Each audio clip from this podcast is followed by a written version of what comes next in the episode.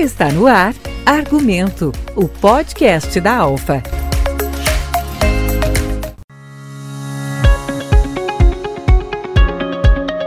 Olá, ouvintes do Argumento Alfa. Eu sou Isabel Seaber e o nosso assunto de hoje é avaliação da safra da soja. Para falar sobre esse tema, temos a satisfação de receber em nosso estúdio o gerente da área de cereais da Cooper Alfa, Luiz dos Santos, o coordenador agrícola da área de sementes, Claudinei Turmina, e o assistente comercial da Cooper Alfa, Luiz Henrique Kessler.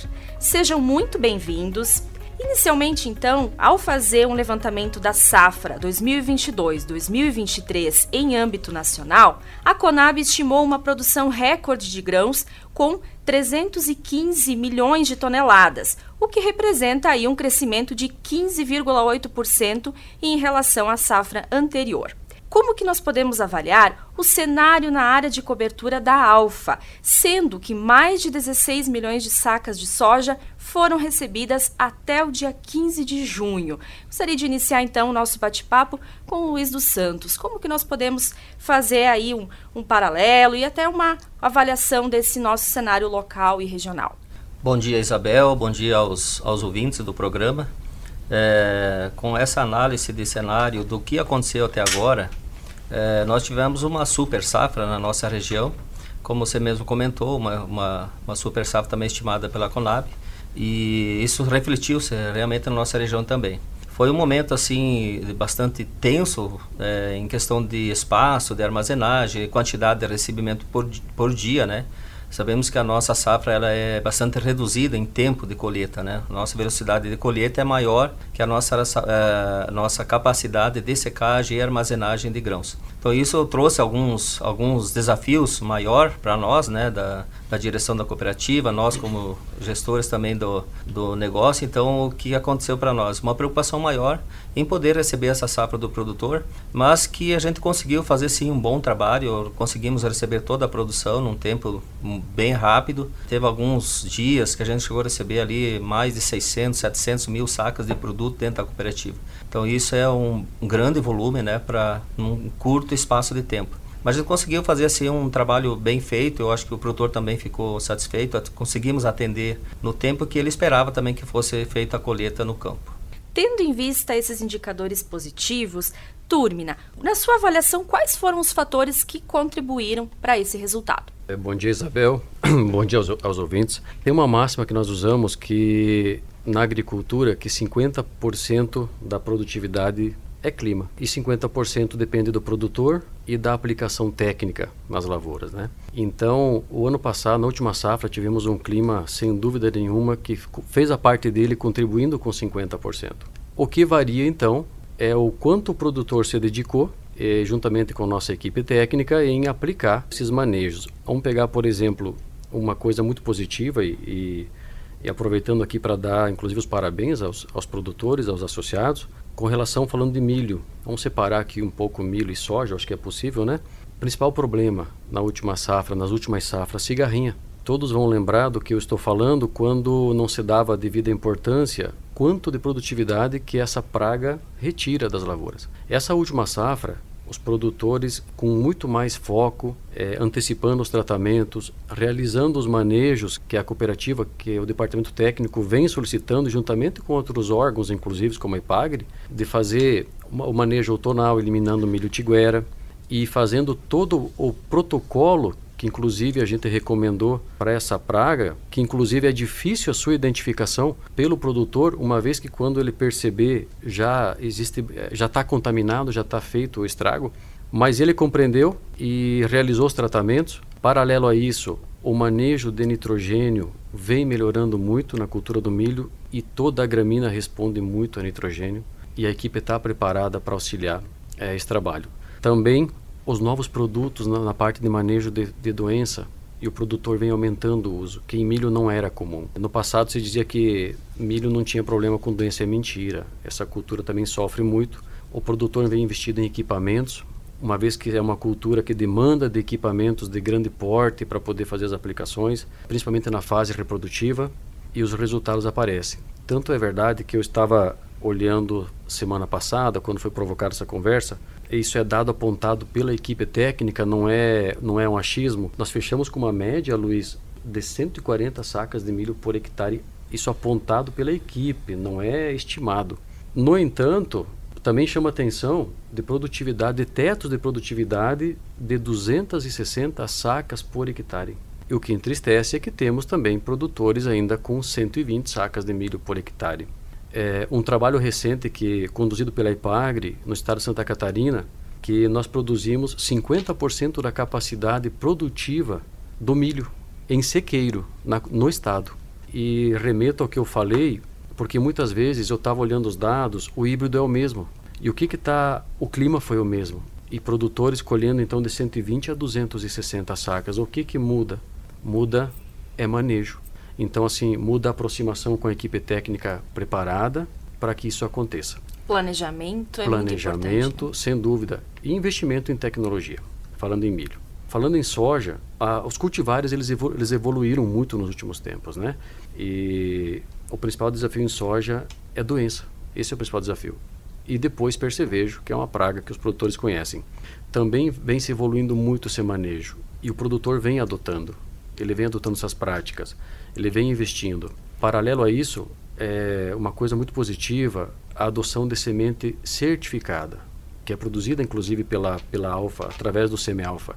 E temos dados muito interessantes, inclusive da última safra, com uma diferença só na semente de 7 sacas por hectare entre uma semente bem produzida de qualidade com uma semente salva ou de má qualidade.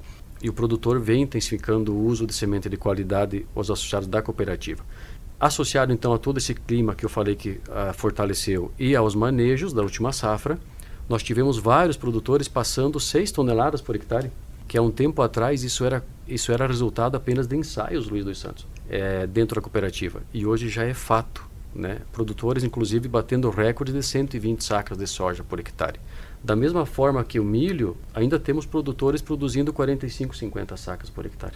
Com o mesmo cultivar, com o mesmo clima, então, o que está faltando? Falta aplicar as técnicas. As técnicas elas já existem, elas são conhecidas. Então, procurem a equipe da cooperativa, cobrem nossos profissionais para que ajudem vocês a, a produzirem mais, porque eles têm conhecimento para isso. Você está ouvindo Argumento, o podcast da Alfa. Informar é evoluir. Bom, e quando a gente fala então em mercado, Luiz Henrique, como que nós podemos observar os reflexos e os impactos é, nessa área? Bom dia a todos na mesa aqui. Acho que é importante a gente ir discutindo um pouquinho da questão, não a parte de recebimento, a parte técnica, mas também a parte comercial do negócio.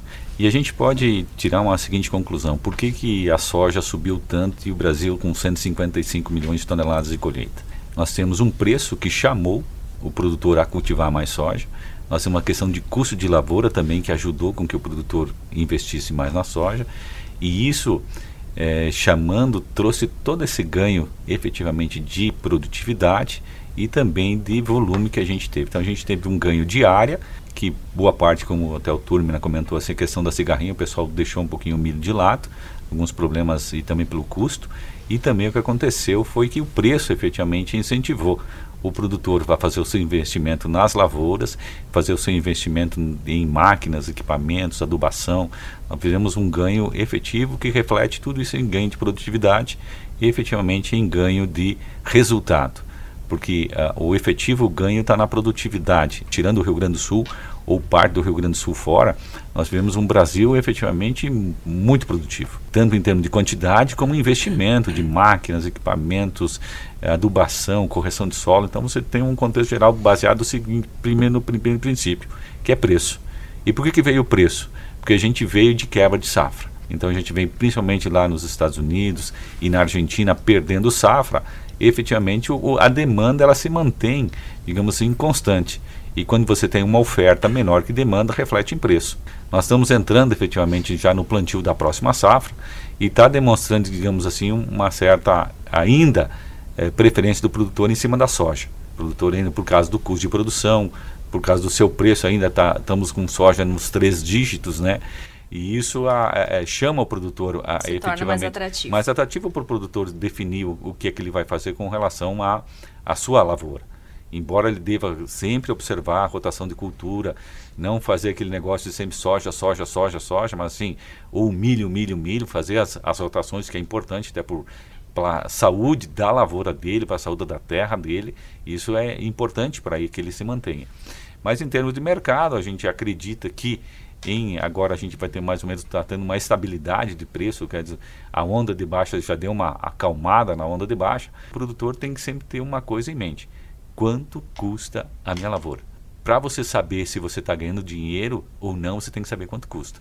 E outra coisa importante é fazer as relação de troca. A agricultura é um, um setor que ele não tem preço. A agricultura tem valor.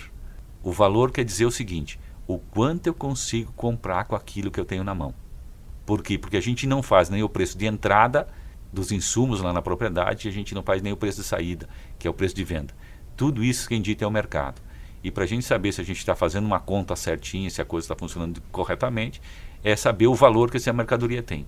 Se em média, historicamente, você comprar um saco de soja, você compra um saco de adubo, independente se ele tiver 200 ou tiver 50, se ele estiver um a um, você não está perdendo dinheiro. Você está dentro, claro que outros, outros itens é diferente, mas assim, na relação é importante para você ver o, como é que está o teu fator efetivo de ganho na propriedade. Nesse sentido é muito importante, né, Luiz Henrique, essa, essa avaliação e também considerar as orientações técnicas, uh, seguir direitinho isso, porque esses valores financeiros com certeza é uma preocupação ou é um assunto que está permanentemente aí na, na rotina dos produtores, né? Mas como que é válido eles prestarem atenção nisso mesmo, de, de, de tanto de valores, enfim, as oscilações do mercado, independente da safra de verão ou safra de inverno, para é, diminuírem os danos, os prejuízos e obterem os resultados esperados? Isso aí, é, porque assim, ó, no mercado tudo é cíclico. As árvores não crescem até o céu, certo? Tem um limite. E a gente, aquele soja de 204 reais que tivemos no ano passado, não vai se repetir tão cedo, porque isso é cíclico. A gente sempre tem que aproveitar as oportunidades que a gente tem, ou seja, saber seu custo de produção, saber as relações de troca. Não adianta a gente só sempre esperar que tudo vai subir, porque uma coisa é bem clara: tudo sobe pela escada, mas quando cai na área de cereais, cai pelo elevador. Então você está pensando que a soja lá está 200, de repente ela está a 160, certo? Ela está tá pensando que está 140, ela vem lá para 110. Então o produtor tem que estar muito atento aos mercados, ouvir bastante. A gente está proporcionando, digamos assim, a gente está fazendo podcasts, colocando para os produtores disponíveis na, na, na, na rede aí, e, e para que o produtor, mais ou menos, ele tire a sua conclusão. A liberdade de fazer o negócio é do produtor, mas ele tem que conhecer aquilo que está fazendo. Então a gente tem que ver todo o contexto mundial, a gente está vivendo, digamos assim, muitas mudanças, cada vez as mudanças são muito mais rápidas, assim, nós temos problema de guerra, nós temos problema de, de conflitos, digamos assim, de interesses, porque tudo é interesse. Qual o interesse que eu tenho que aquilo não seja dessa forma e seja da outra forma? Então o produtor tem que estar bem ligado, porque uma das coisas seguinte importante é que no nosso segmento o governo tem pouca influência. O que, que tem influência no nosso negócio? Oferta e procura. Se você tem mais oferta do que procura, teu preço cai. Se você tem mais procura do que oferta, teu preço sobe. Independente de ações do governo, seja o governo queira fazer o que ele queira fazer. Está tudo vinculado a esse fator de oferta e demanda. Isso define o nosso preço e nossas oportunidades. E sempre você enxergar um pouquinho mais para frente, sempre faz bem para a saúde. E como você olha para frente? Olhando para trás. Veja o ciclo que você está vivendo, veja onde é que foi o, o pico que ele alcançou para daí você tomar a decisão mais, mais correta se você é hora de comprar, de vender, do que você vai fazer na, com a tua lavoura. Bom, Turmina, queria acrescentar também algo à fala do Luiz Henrique? Sim, é, eu só quero aproveitar aqui um. O Luiz, o Luiz Henrique colocou uma situação é, importantíssima que o produtor ele tem que, ele tem que saber o custo dele. E, e, quando ele coloca isso, a gente começa a lembrar algumas situações que não, não dá para deixar de pontuar, né? E como ele falou, dificilmente, dificilmente não, a gente não controla mercado, preço, como ele falou agora há pouco. Mas o produtor pode controlar o que está dentro da propriedade, da porteira para dentro. Aonde que eu quero chegar? Na, vamos falar aqui um pouquinho na parte de, de fertilização, que é uma uh, compõem uma boa parte do custo do produtor, a parte de adubação. E, e, a gente fica muito triste ainda como área técnica, produtores que ainda têm como uma regra, uma regra errada, de utilizar 400, 500 quilos de uma fórmula já do, há 30 anos, 20 anos. É, o, que eu, o que eu quero dizer é que nós temos ferramentas hoje é, e fazendo jus ao que o, o, Luiz Henrique falou, ele lembrou muito bem que, infelizmente, o Rio Grande do Sul foi mais acometido por estiagem, né? No entanto, existem técnicas hoje na, na agronomia que elas conseguem minimizar esses impactos. Nós temos dentro da cooperativa um programa que se chama Fertialfa, que é um programa de correção de solo. E não é, não estou vendendo aqui, não estou não tô falando de uma solução 100% mas a gente consegue diminuir muito esses fatores de risco. E numa situação dessa, talvez pode ser o diferencial entre pagar ou não as contas. Então, é, com certeza os produtores que já, que já aplicam esse programa há muito tempo, eles não só têm esse efeito minimizado pela falta de água, como também eles podem, podem sem dúvida, isso é técnico, utilizarem menos adubações na hora da semeadura, uma vez que as plantas vão buscar os nutrientes que tem no solo. Tem uma regra básica na, na agronomia, na parte de fertilidade, que diz o seguinte: se, se tem nutriente no solo, você não precisa pôr. Se não tem, tem que ser corrigido, tem que ser colocado. E temos vários exemplos dentro da cooperativa nesse programa, é, Luiz Henrique, produtores colhendo 90 sacas por hectare utilizando 100, 150 quilos de, uma, de, um, de um adubo mais moderno, com fósforo é, é, que consegue disponibilizar ao longo do ciclo e com um investimento menor do que aquele investimento de utilizar uma fórmula canela seca, como a gente chama, o termo né, comum, como por exemplo um 2,20-20, é, num custo menor e mais eficiente. Então eu queria aproveitar que o Luiz comentou isso, é, o produtor sim, ele tem como controlar o que ele produz dentro da fazenda. E se ele conseguir produzir, Luiz Henrique e Luiz Dois Santos, mais ou igual com menos, é aí que está o grande sucesso dele. E aproveitando esse potencial. Exatamente. Já, aí ele não precisa se preocupar tanto assim com o preço. Preço de insumo, preço de, de, de, de, de commodity, né? porque ele tem que ser eficiente dentro da porteira. Siga os canais oficiais da Cooper Alpha nas redes sociais para acompanhar este podcast e outras informações. Afinal, informar é evoluir. quando a gente considera a questão da armazenagem. Qual que é a estrutura da Alfa hoje para atender a todos os associados, Luiz? Então, é, essa é uma área intermediária, né? Nós estamos aqui entre a, a parte técnica, que é o atendimento ao associado ao desenvolvimento do plantio, e a parte comercial, que é onde compra e vende, e, e nós estamos aqui no meio né, desse negócio. Que é muito interessante e, e bastante volumoso, vamos falar assim. Hoje a nossa capacidade de armazenagem total chega em torno de 16 milhões de saca, com expectativa de aumento para o próximo ano. E isso total, né? Mas de, dentro dessa capacidade existem armazéns de mercadorias e outras coisas. Para grãos nós temos aí 14 milhões e 500 mil disponível para a gente trabalhar. Nossa expectativa para 2023 é 33 milhões de saca de produto, ou seja, girando duas vezes a capacidade de armazenagem. Olhando pelo giro, ele é muito bom, Quanto mais você movimenta, menos custo você vai ter, porque é diluído o valor que você gasta pela quantidade recebida. Olhando pela nossa estrutura, que hoje a cooperativa é uma grande industrializadora né, de produto, esse produto fica bastante armazenado dentro das nossas estruturas. E isso tem que ter uma garantia de qualidade. E a garantia de qualidade ela não se baseia só na estrutura física, que é o armazém, termometria, aeração e sim, mas também uma equipe técnica de pessoas que estão trabalhando lá no campo, conhecendo do que estão fazendo. Então, isso a cooperativa tem uma estrutura muito boa e a gente está trabalhando bastante forte nessa questão aí de manter essa qualidade, né? Que na hora de você utilizar esse produto ele esteja nas condições adequadas para que o nosso cliente fique satisfeito com a qualidade desse produto.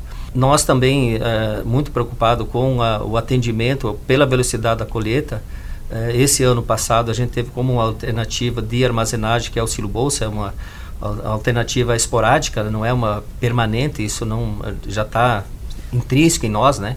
Que é esporádica, é temporária, né? E, mas é uma solução que nos ajudou. Nós temos hoje mais de 2 milhões de saca em, de soja ou produtos dentro do silo bolsa com uma, uma atenção bastante grande nossa, cuidando também dessa parte da qualidade. Mas é um conseguimos. desafio a mais. É um né? desafio a mais. É um desafio a mais, mas são estratégias que você usa para, com todas essas estratégias, atender a demanda do campo, que é a colheita, né? o tempo. Isso, a nossa região é, bastante complexa. E também, assim, olhando para o futuro, o que, que, o que, que o produtor pode nos ajudar? O que, que nós também devemos fazer para que esse produto ele seja, que tenha a qualidade que o cliente espera? Um dos grandes problemas que nós tivemos na nossa região, principalmente, que é onde se colhe o milho e o soja ao mesmo tempo, ou seja, no mesmo período, é, dá bastante misturas de grãos. E hoje nossos clientes, tipo assim, ah, vão falar é, um grão de soja em 5 quilos de milho. É, e isso às vezes o produtor troca a colheita lá do, do milho para o soja ou do, do soja para o milho e às vezes não limpa bem o caminhão, coisa assim, o freteiro, enfim, e isso vai vir para dentro da moeda e no final a gente vai ter problema. Nas nossas estruturas também, a gente também está se, se organizando para que seja feito um controle maior nesse sentido.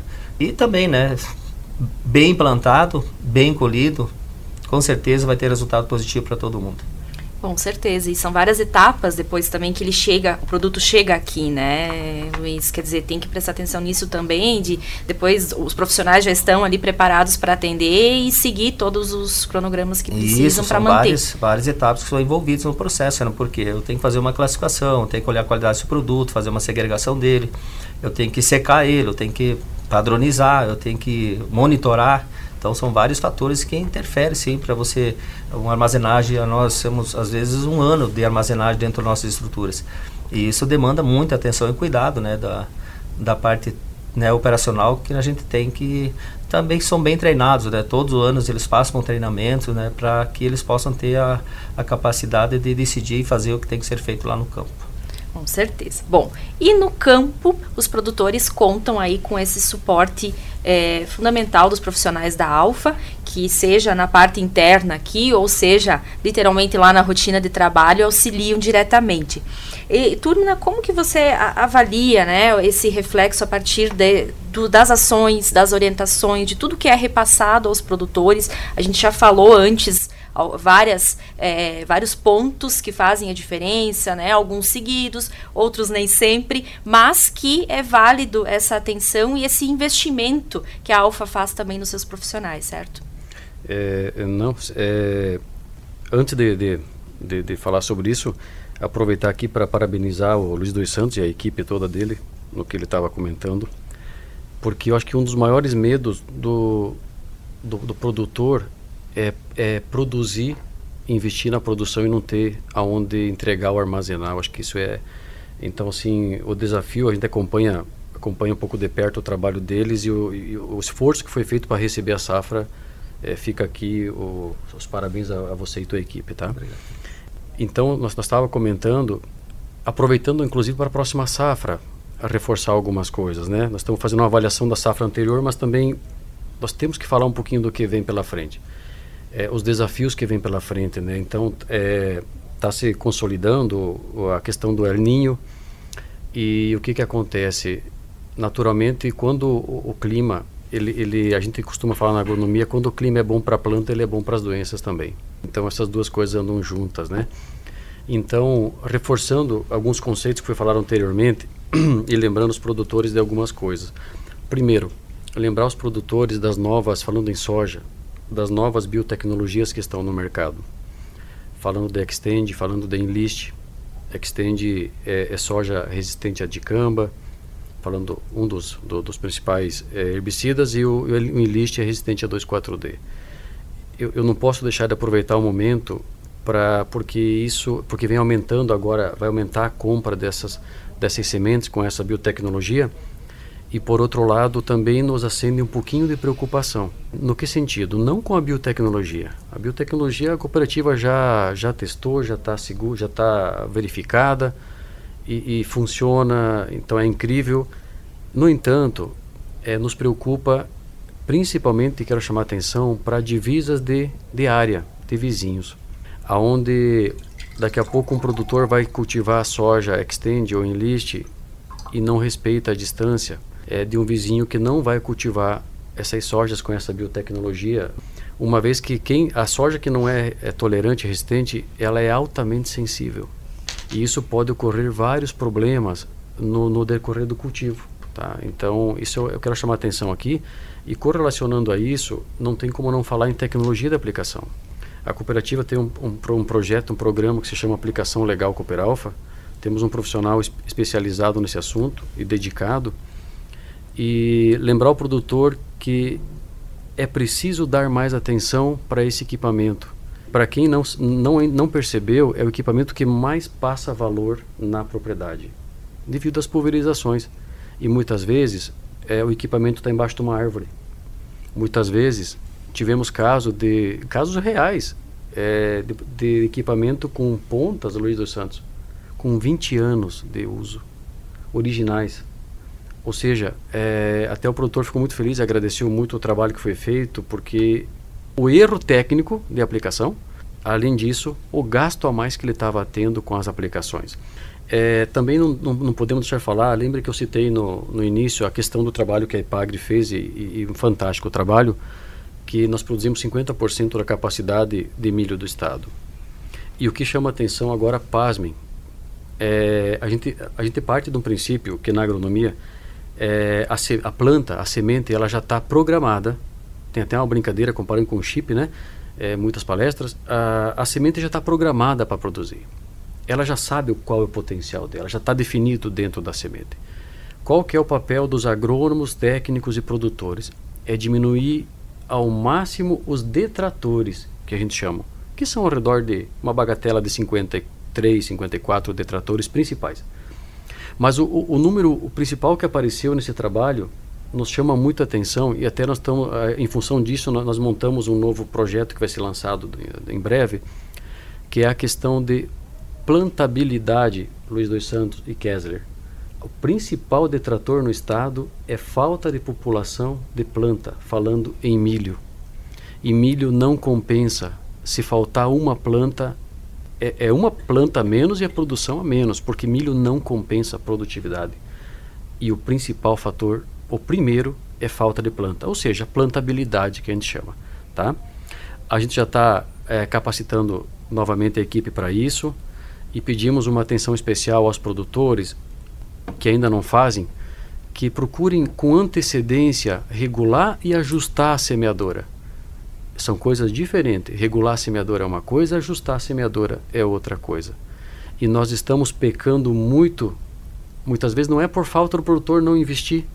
E, bom, resumindo é isso, então, a, a gente vem constantemente, a cooperativa a, não se cansa em preparar a equipe técnica, é exaustivo a preparação e está à disposição dos associados, produtores, cooperativa, uh, voltando aqui a, a, comentar, a diretoria sempre pede para nós lembrar, não é, uh, não, uh, o nosso corpo técnico não é comissionado, então eles não precisam, eles não não não tem, não é necessário empurrar produto para para o associado, a gente vive reforçando isso e sim recomendar soluções e o que é o que realmente o produtor associado precisa. Eu só queria, digamos, é, pegar o gancho que o Turma estava falando, principalmente com relação à questão financeira lá da, da propriedade do agricultor. O produtor, digamos, ele tem uma, parece uma aversão de fazer contratos de futuros.